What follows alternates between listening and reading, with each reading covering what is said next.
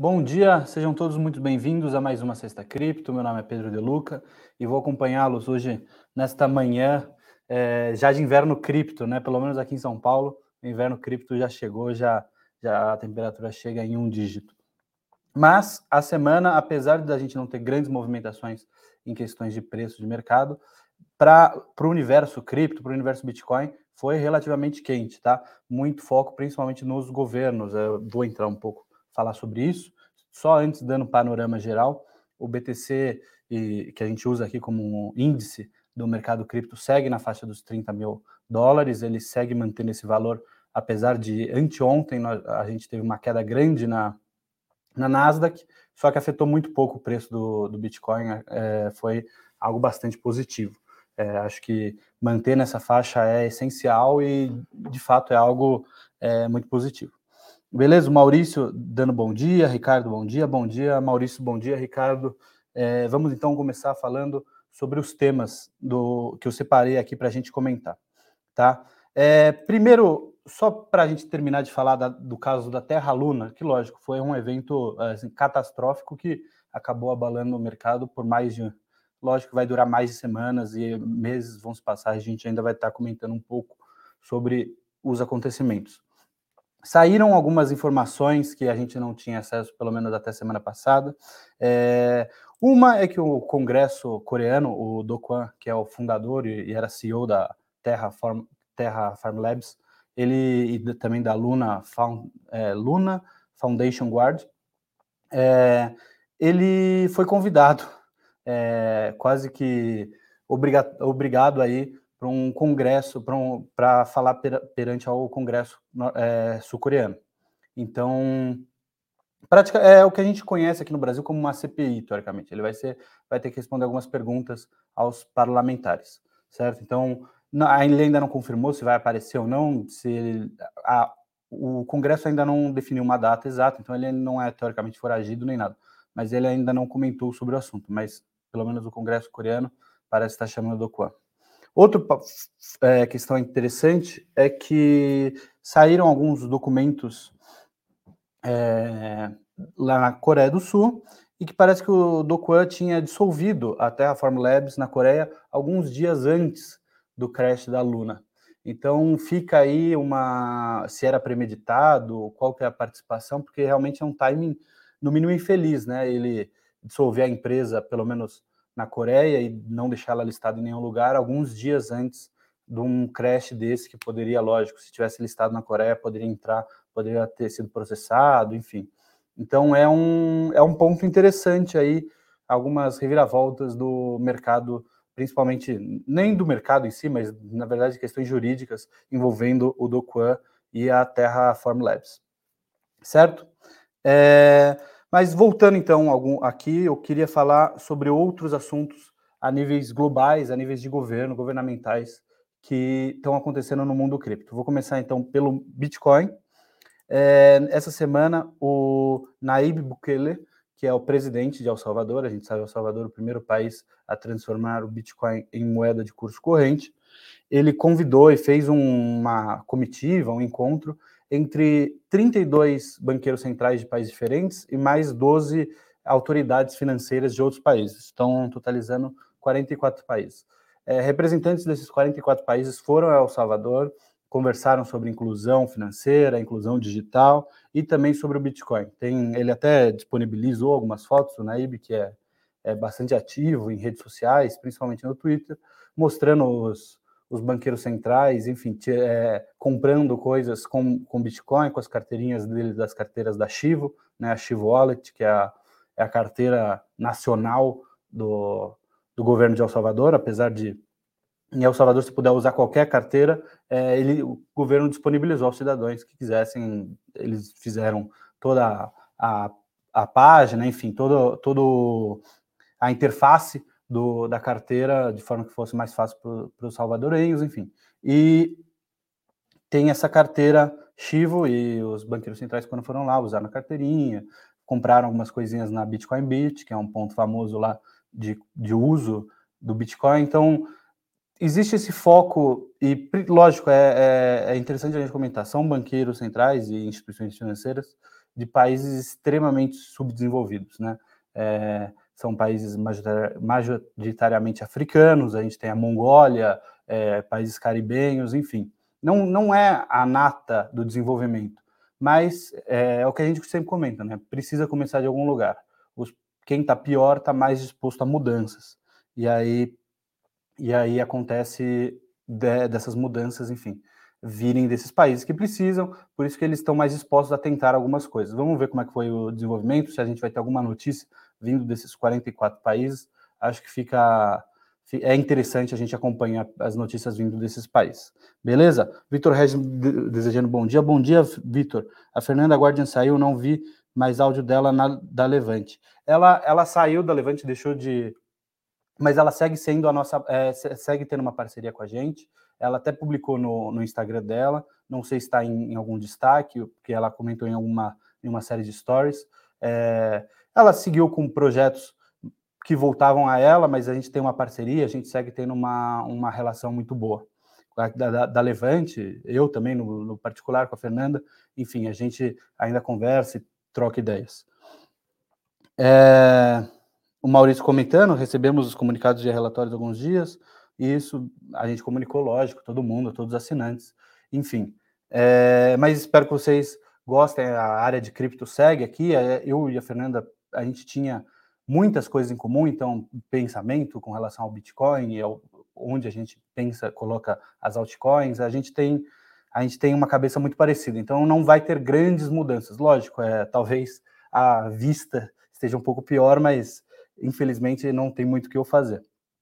É, mas a Fernanda é sensacional, ela trazia muitos pontos positivos e acho que enfim, a, a gente mantém uma parceria e a, a, área não deve mudar muito, os pontos de vista de cripto aqui da casa.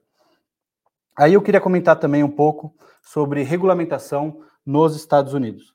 É, a, com o crash que a gente teve na Terra Luna, acontece que os Estados Unidos passaram a olhar, eles já pensavam em regulamentar stablecoins e agora com esse crash passaram a ter uma celeridade com relação a esse tema, ou seja, eles estão mais focados, mais empenhados em trazer alguma regulamentação nesse sentido para as stablecoins. É, não sei, a gente agora era algo que era inevitável, agora vai ser mais inevitável ainda, vai ser deve vir mais em breve.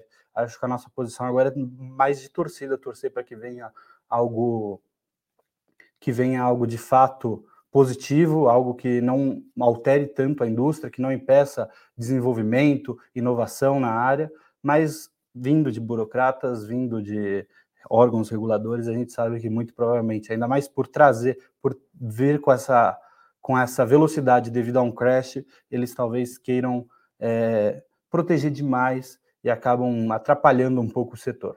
Aí, infelizmente, para os americanos, isso vai atrapalhar um pouco o setor na área, mas por cripto se tratar de algo global, é, o desenvolvimento e a inovação vai seguir em frente. Para os americanos, talvez um pouco mais devagar, lógico, eles têm um papel muito importante para o desenvolvimento global, pela potência que são, mas é, a gente a gente não pode fazer muita coisa, tem que esperar e ver, torcer por ser algo positivo, mas não tenho grandes esperanças não que vai vir algo muito bom. A administração Biden tem sido no mínimo desastrosa em alguns pontos com relação a cripto.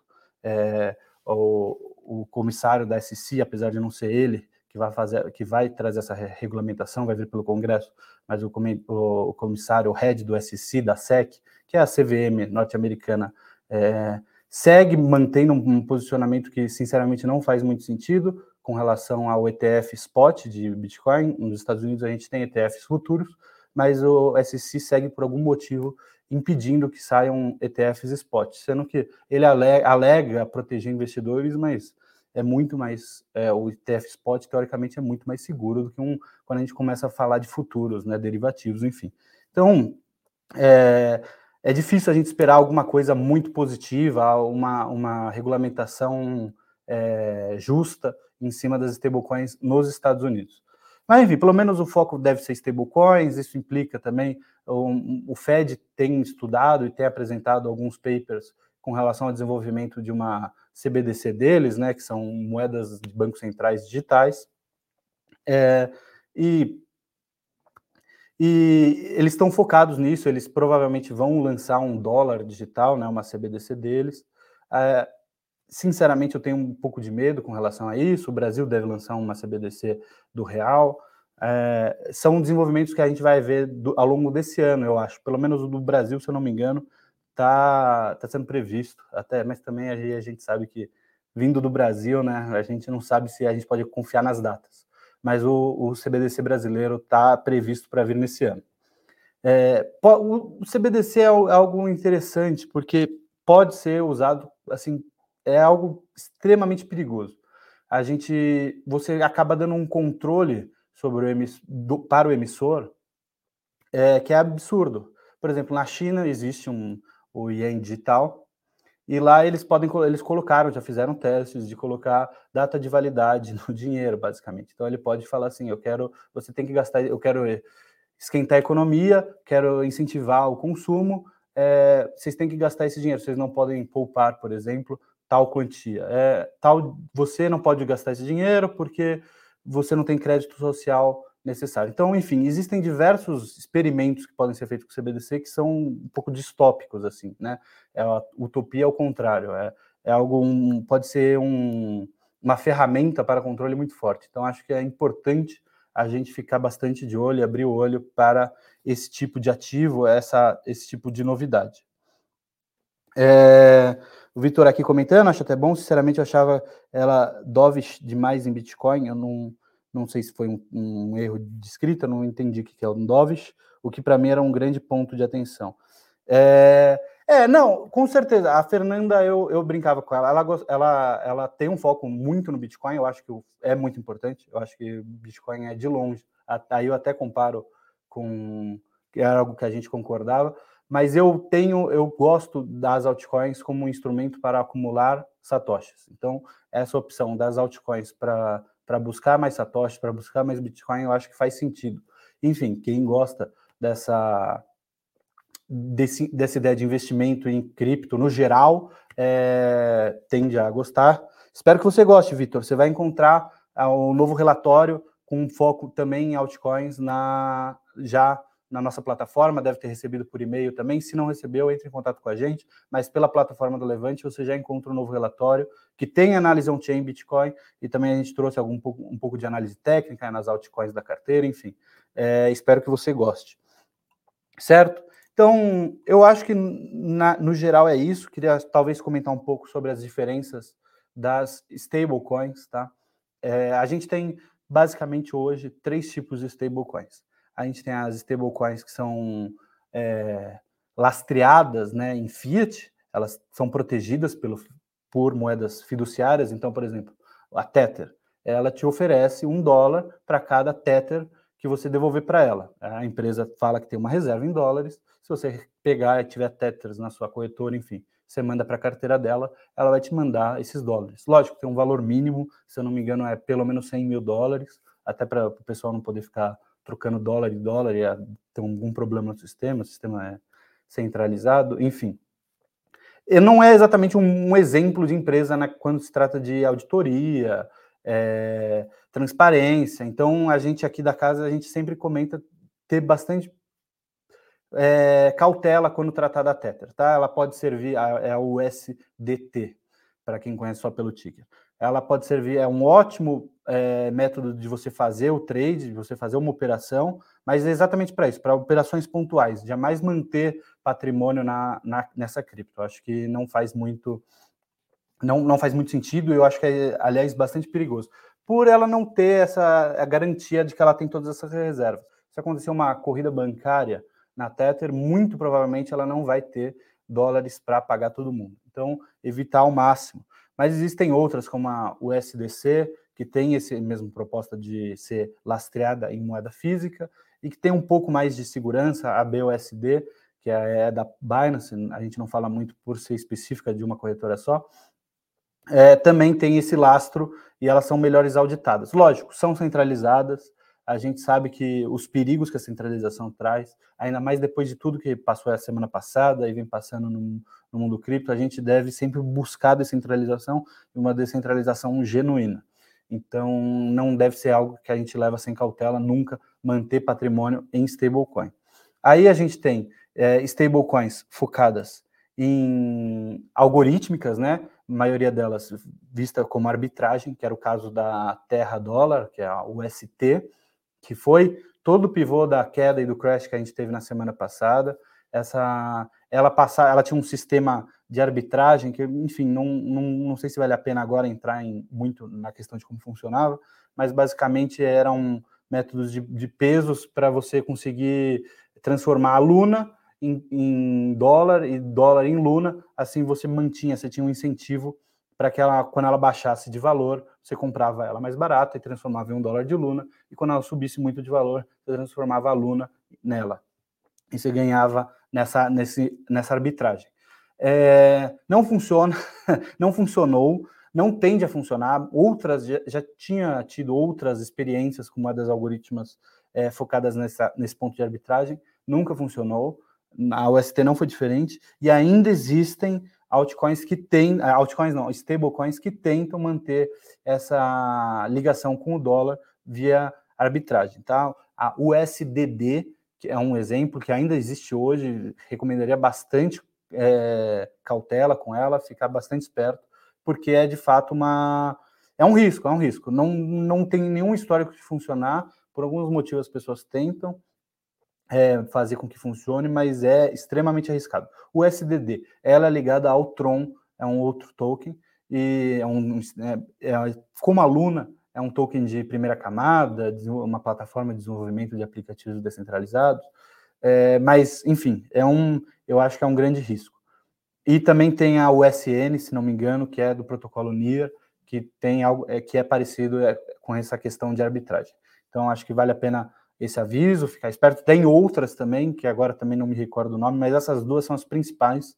Nem são tão grandes assim quando a gente fala de stablecoin, mas ainda assim tem um, um, tamanho relativamente grande. Então vale a pena ficar de olho principalmente nessas duas e nos tokens que são usados como colateral. Então o Tron e o NIR. Certo? É, até me estendi um pouco mais. Existem outros tipos de, de stablecoins, como, como a DAI, que são é, lastreadas em um cripto.